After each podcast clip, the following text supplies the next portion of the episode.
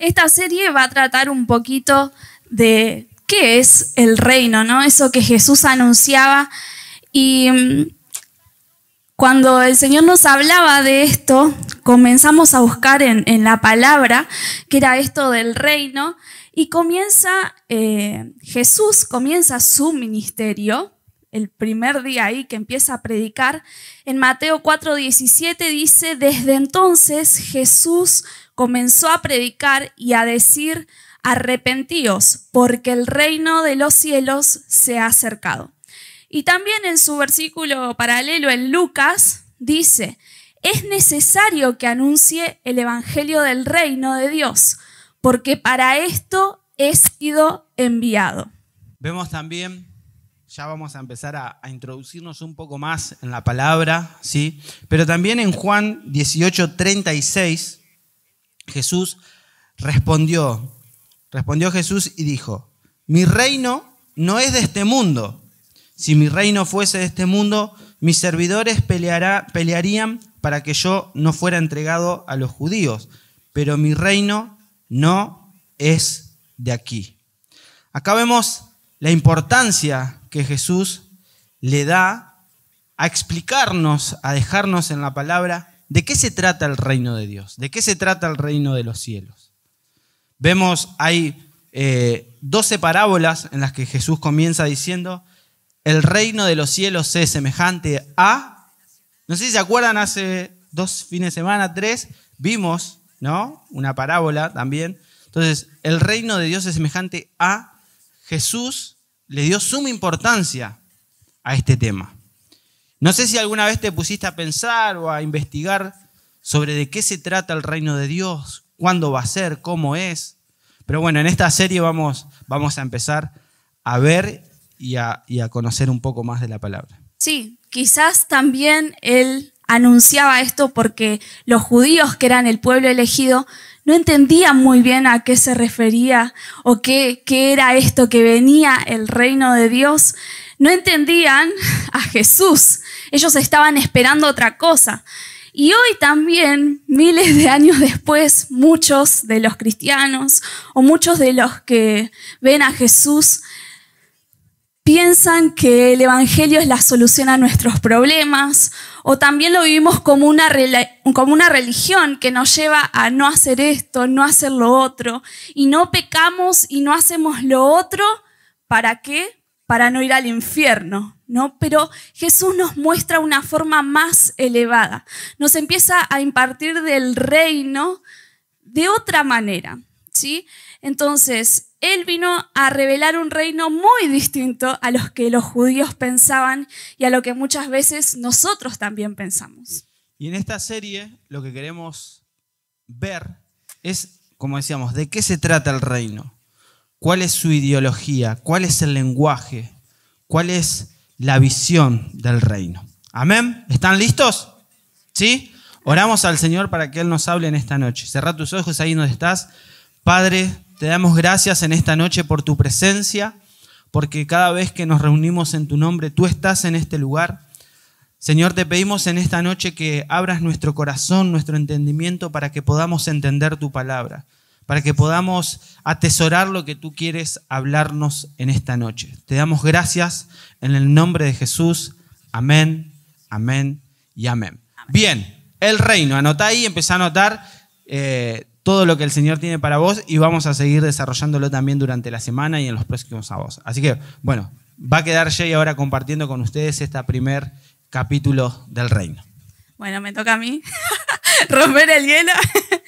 Pero bueno, eh, la verdad que cuando empezamos a investigar sobre esto que el Señor nos hablaba es muy extenso. Eh, Jesús ocupa mucho de los evangelios a decir el reino de los cielos es semejante a o empieza diciendo un montón de cosas. Y lo primero que, que vamos a ver es qué esperaban los judíos del reino de Dios. ¿Sí? Todos sabemos que los judíos esperaban a un líder militar y a un sacerdote, alguien que los liberte de la opresión romana y alguien que los lleve al cielo. Maimónides, que es un escritor judío, dice esto, escuchen. El Mesías tiene que cumplir para que confirme su identidad, entre ellas la restauración del reino de David y de su antigua gloria, lograr la victoria en la batalla contra los enemigos de Israel, reconstruir el templo que los romanos destruyeron en el año 70 y la reunión de los exiliados en la tierra de Israel. Y mira lo que dice, y si no logra tener éxito en esto, o si es asesinado, será sabido que aquel, que no fue aquel prometido por la Torah. ¿Sí? Entonces ellos todavía están esperando a ese Mesías que lo venga a liberar. Pero sabemos que Jesús ya vino. Y yo pensaba que en que Jesús no cumplió eso de la forma en que ellos esperaban, pero sí Él nos libertó de la opresión, sí que Él nos sacó de la esclavitud, sí que restauró ese templo de David, porque restauró la relación que estaba dañada entre nosotros y Él, pero ellos en su momento no lo entendieron. Gracias a Dios que no lo entendieron tanto, porque se nos abrió a nosotros la posibilidad, que somos gentiles, de poder recibir el reino de Dios. Entonces vamos a ir a Lucas 17, del versículo 20 al 26, que tiene como título La venida del reino. Dice así, la venida del reino. Un día los fariseos le preguntaron a Jesús, ¿cuándo vendrá el reino de Dios? Jesús contestó, no pueden descubrir el reino de Dios por medio de señales visibles Nunca podrán decir aquí está o está por allí, porque el reino de Dios ya está entre ustedes. Entonces dijo a sus discípulos, se acerca el tiempo en que desearán ver el día que el Hijo del Hombre regrese, pero no lo verán. Algunos le dirán, miren, allí está el Hijo del Hombre, o aquí está, pero no lo sigan. Pues así como el relámpago destella e ilumina el cielo de un extremo al otro, así será el día cuando venga el Hijo del Hombre. Pero primero el Hijo del Hombre tiene que sufrir terriblemente y ser rechazado por esta generación. Cuando el Hijo del Hombre regrese será como en los días de Noé, y ahí comienza a hablar sobre la segunda venida, cómo, va a ser esa vez cuando regrese a buscar a su novia. Entonces, podemos ver en este relato dos realidades. La primera, en el versículo 21, eh, dice, el reino de Dios ya está entre ustedes. ¿Sí? En ese momento estaba a través de Cristo el reino de Dios. Y la segunda es en el futuro, que el reino de Dios va a venir cuando Jesús venga a buscar a su novia. ¿Sí? Entonces hay dos realidades paralelas. El reino de Dios ya está a través de Jesús, también va a venir en la segunda venida. Pero ahora Jesús muere, asciende a los cielos y viene el Espíritu Santo a morar en nosotros, ¿sí? En todos los que le aceptamos a Jesús.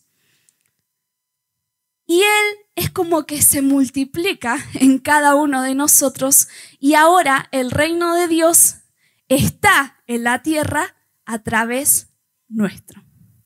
¿Se entiende? ¿Hasta acá? ¿Sí? ¿Me van siguiendo? Es medio raro esto. ¿Alguno vio la serie Dark? Levántelo. A ver, bien, por allá. ¿Quién más vio por allá? Muy bien. Bueno, la serie Dark habla del presente, después pasan cosas en el futuro y después en la segunda temporada empieza a ir del pasado. Y es un re lío porque uno no entiende cuando está en el presente, cuando está en el futuro, cuando está en el pasado. Es un mambo. Pero Jesús, imagínate Jesús que ya sabe el final de la historia, que él ya conoce lo que va a pasar en el fin de los tiempos. Qué difícil que es no hablar en presente y en futuro para él, ¿no? Entonces, él, muchos de los relatos que vamos a, comenzar a, hablar, nos vamos a dar cuenta que Jesús está hablando en presente y también está hablando en futuro. Así que atentos con esto, porque es eh, bueno entender esto para entender cómo es que Jesús está hablando. Muy bien, entonces dijimos que el reino de Dios ya está en la tierra, ahora a través de cada uno de nosotros que somos los manifestantes del reino. Y como decía David hoy, nosotros como manifestantes del reino de Dios tenemos que saber y tenemos que entender un poco qué es lo que manifestamos, qué es lo que Jesús nos decía. Y vamos a ver un poco de la ideología de este reino. ¿sí? La ideología, ¿saben lo que es la ideología? Sí, muy bien. Es un conjunto de ideas fundamentales que caracterizan el pensamiento de una persona, movimiento religioso, cultural o político. Y si vamos a la Biblia, la constitución del reino o esta ideología del reino está en los capítulos 5, 6 y 7 de Mateo. Eso se los dejo de tarea para que lo puedan leer en su casa, porque es re largo, pero es el primer sermón de Jesús, el sermón del monte, en donde él empieza a hablar y empieza a decir todo lo que está en su corazón. Entonces, nosotros podemos ver cuáles son las ideas de Jesús en lo que él predicaba. ¿Sí? Entonces, en el eh, la primera parte del Sermón del Monte, él comienza hablando acerca de los ciudadanos del reino de Dios, de quiénes son, cuáles son sus privilegios y sus responsabilidades y cuál es su destino. Y esto es lo que vamos a ver hoy, que está en Mateo 5, del 3 al 12. Las bienaventuranzas las conocemos bastante, ¿sí? así que vamos a, a leer un poquito sobre eso. Bien, está acá. Dice, Bienaventurados los pobres en espíritu, porque de ellos es el reino de los cielos. Bienaventurados los que lloran, porque ellos recibirán consolación. Bienaventurados los mansos, porque ellos recibirán la tierra por heredad. Bienaventurados los que tienen hambre y sed de justicia, porque ellos serán saciados. Bienaventurados los misericordiosos, porque ellos alcanzarán misericordia. Bienaventurados los de limpio corazón, porque ellos verán a Dios. Bienaventurados los pacificadores, porque ellos serán llamados hijos de Dios. Bienaventurados los que padecen persecución por causa de la justicia, porque de ellos es el reino de los cielos. Bienaventurados sois cuando por mi causa os vituperen y os persigan y digan toda clase de mal contra vosotros mintiendo. Gozaos y alegraos porque vuestro galardón es grande en los cielos, porque así persiguieron a los profetas que fueron antes de vosotros. Entonces, comienza las prédicas de Jesús con esta serie de bienaventuranzas. Y si nos ponemos a ver las oraciones que Jesús empieza a decir, vemos que pasa esto. Jesús habla en presente y habla en futuro. En la primera dice, bienaventurados los pobres en espíritu, porque de ellos es el reino de los cielos. Pobres en espíritu significa los que reconocen que tienen necesidad de Dios. Después en la segunda dice, bienaventurados los que lloran, porque ellos recibirán consolación. Y ahí está, bienaventurados los que lloran, porque ellos recibirán en el futuro consolación. Bienaventurados los mansos, porque recibirán la tierra por heredad, y así sigue. Entonces, Jesús habla otra vez en presente y en futuro. Y bienaventurados significa dichosos, o muy privilegiados. Y no dice serán bienaventurados, sino que esa parte dice ya son bienaventurados los que lloran, los mansos, porque recibirán, y ahí empieza a decir todos los beneficios. ¿No? Entonces, además de que nos dice los beneficios que vamos a recibir, nos muestra cómo quiere que seamos como hijos de Dios.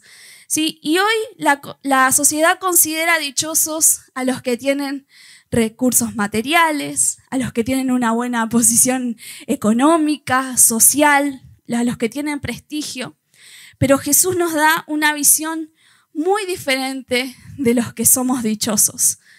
Él nos dice que el reino, y me gusta decir esto, el reino es de los pobres en espíritu, el reino es de los que lloran, el reino es de los mansos, el reino es de los pacificadores, el reino es de los perseguidos. Y el reino le pertenece a los maltratados.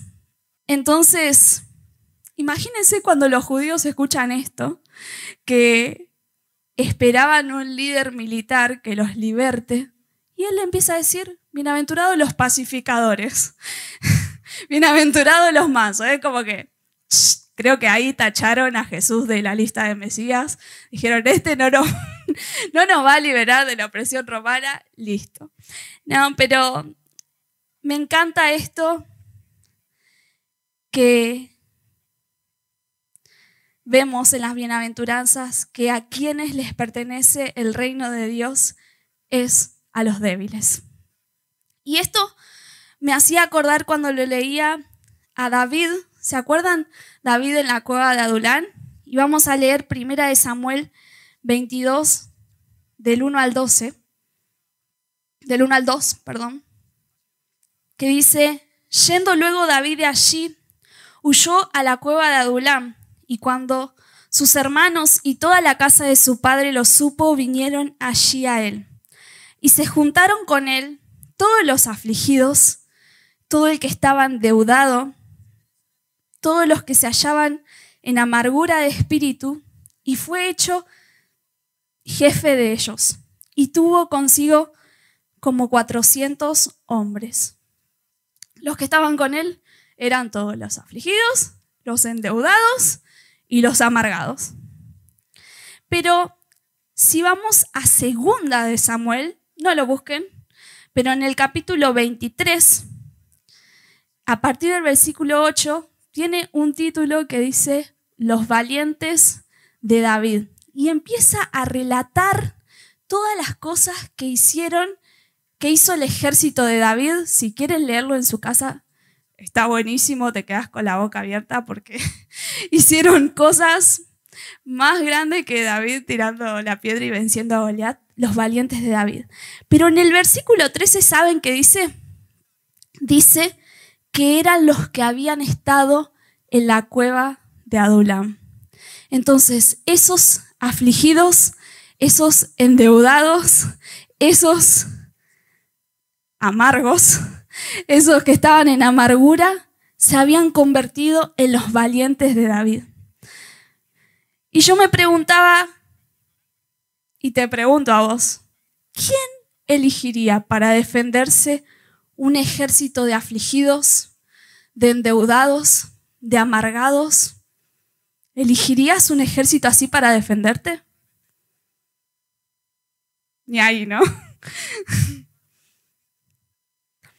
pero de una forma muy extraña, así como David transforma, Dios transforma a los que lloran, a los débiles, a los mansos, a los pacificadores en su ejército de valientes. De una forma muy extraña. Y vamos a leer Primera de Corintios 1, del 26 al 29, en la nueva traducción viviente dice, recuerden, amados hermanos, que pocos de ustedes eran sabios a los ojos del mundo, o poderosos, o ricos cuando Dios los llamó. En cambio, Dios eligió lo que el mundo considera ridículo para avergonzar a los que se creen sabios. Y escogió cosas que no tienen poder para avergonzar a los poderosos. Dios escogió lo despreciado del mundo, lo que se considera como nada, y lo usó para convertir en nada lo que el mundo considera importante, Como resultado, nadie jamás puede jactarse en la presencia de Dios. Y yo pregunto, ¿sos pobre? ¿Te sentís maltratado? ¿Te sentís despreciado? ¿Sentís que no vales nada? Sos especial para manifestar el reino de Dios en la tierra. Y esta semana, ayer, también leía la misma frase que, leyó Flor, sé que estamos ahí en conexión, pero Seba de Montreal escribe, por alguna razón Dios utiliza los vasos más rotos y olvidados para adornar su vidriera. Es algo que todavía no voy a entender, que creo que cuando vaya al cielo lo primero que le voy a preguntar es, Señor, ¿por qué? ¿A quién se le ocurre elegir a los débiles? ¿A quién se le ocurre? Pero el Señor nos transforma en su ejército. Él nos transforma en los manifestantes del reino. Y un par de veces yo les conté de mí. Muchas veces, incluso en esta semana, me peleé con Dios. Me peleé con Dios. Porque Dios nos había hablado sobre esto, que teníamos que compartir, y yo no quería predicar. David me estuvo esperando hasta el último día.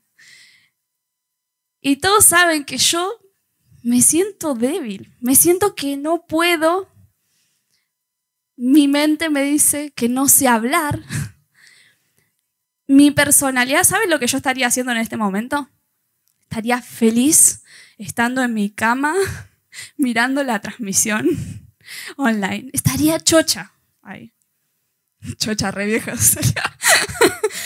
Pero estaría feliz ahí. Y por alguna razón que todavía no logro entender, Dios me elige para que haga esto. Y hasta ayer, ¿no? Yo le decía a David, mejor compartí vos, porque el primer día, y le empezaba a poner excusa, primer día de la serie, tenés que hacerlo vos, que sabés hablar mejor. Y todo luchando, luchando con Dios, enojándome con Dios. Pero no sé por qué, pero de alguna forma extraña, de alguna manera, Dios me pide esto. Y hasta que, bueno, soy vencida por Él. ¿no? Y estos somos. Somos un reino de, de débiles. Pero Dios, a través de su Espíritu Santo, nos transforma en valientes. Y si vemos en las bienaventuranzas, Dios nos llama a ser mansos, nos llama a ser humildes, nos llama a tener un corazón limpio, nos llama a ser perseguidos, nos llama a ser maltratados. Y esas cosas solo se pueden hacer a través de la obra del Espíritu Santo en nuestras vidas.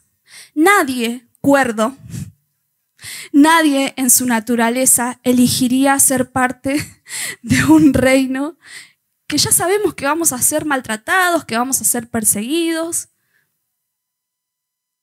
que lo que la sociedad hoy nos dice como que es bueno, que sos exitoso, el Señor lo considera basura.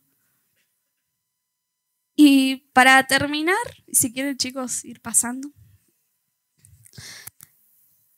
quiero decirles, bueno, quiero que leamos juntos Juan 3 del 1 al 6.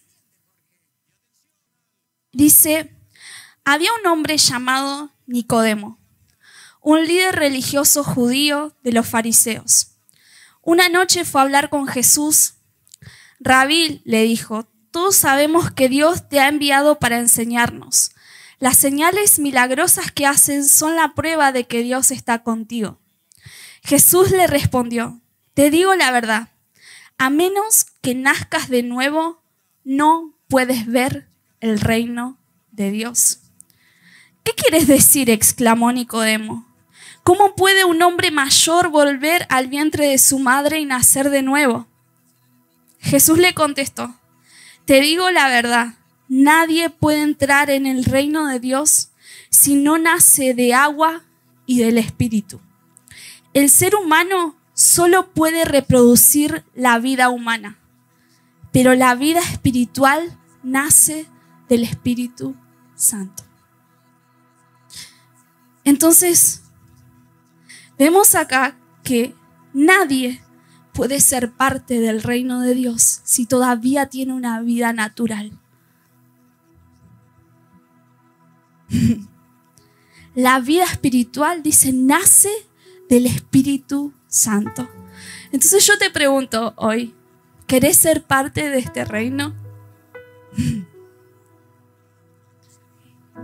Señor, no desecha a nadie. Sos débil, te sentís angustiado, estás llorando siempre. Te desechan, te maltratan. Sos especial para Dios. Pero para ser transformado en un valiente, para ser transformado en parte del ejército de Dios, debemos nacer de nuevo. Te digo la verdad, a menos que nazcas de nuevo, no puedes ver el reino de Dios.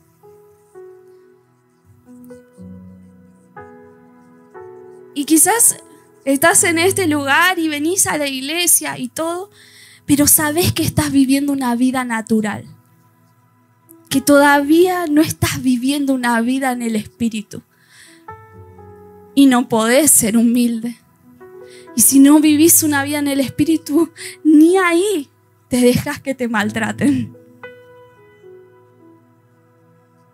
Si no vivís una vida en el Espíritu, no te animás a ser despreciado. Ni ahí. Pero el Señor nos llama a ser parte de este reino aunque estés roto, aunque estés deprimido, aunque seas de los afligidos, de los endeudados, sos especial para Él. Pero debemos nacer de nuevo. Amén. Así que yo te invito a que te pongas de pie. Y que cerremos nuestros ojos. Y si vos entendés en esta en esta noche que estás todavía viviendo una vida humana, que no podés cumplir con esos requisitos de Dios, que no podés ver el reino de Dios en tu vida y necesitas nacer de nuevo, es mejor que lo hagas hoy. es mejor que lo hagas hoy. Ya sabes, Él no te desecha, no importa las veces que fallaste, no importa, a Él no le importa. Pero vamos a cerrar todos nuestros ojos. Y si querés ser parte de ese reino y si querés nacer de nuevo, levanta tus manos ahí donde estás y decíselo al Señor. Decirle, yo quiero nacer de nuevo. Yo quiero ver tu reino revelándose en mi vida. Yo quiero ser parte de tu reino. Y entendemos, Señor, en esta noche que no se puede vivir de otra forma si no es naciendo de nuevo en el Espíritu. Y hoy queremos, Señor, nacer de nuevo. Hoy queremos nacer de nuevo. Señor, tráenos tu vida, tráenos tu vida, tráenos tu vida. Decirle al Señor, yo muero hoy a mi vida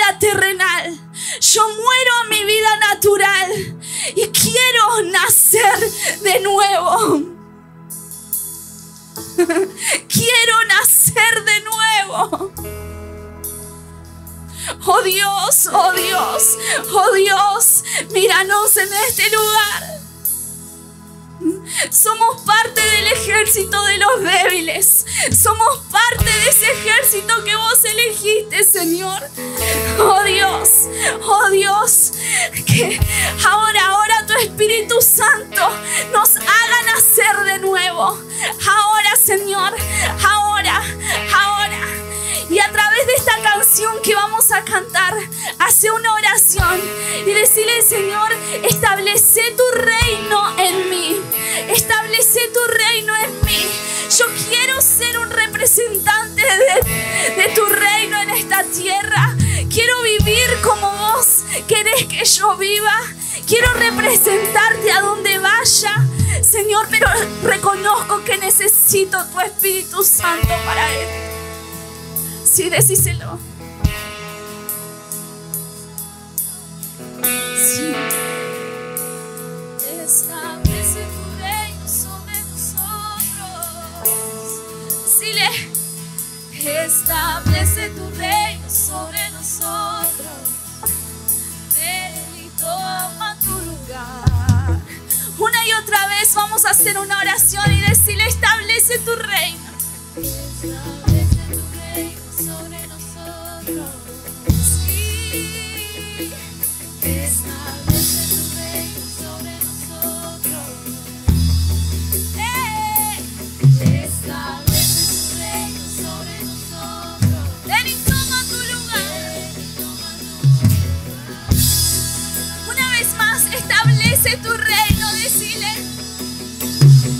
Establece tu reino sobre nosotros. Sí, establece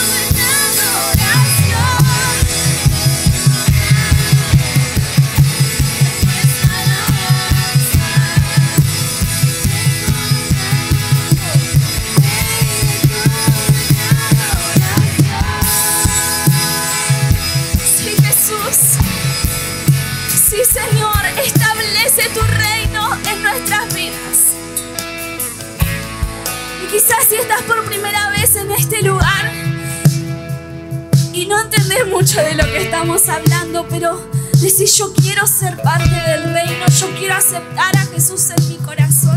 Decíselo a, a Él. Decirle, Señor, yo te acepto hoy como mi Señor, como mi Salvador.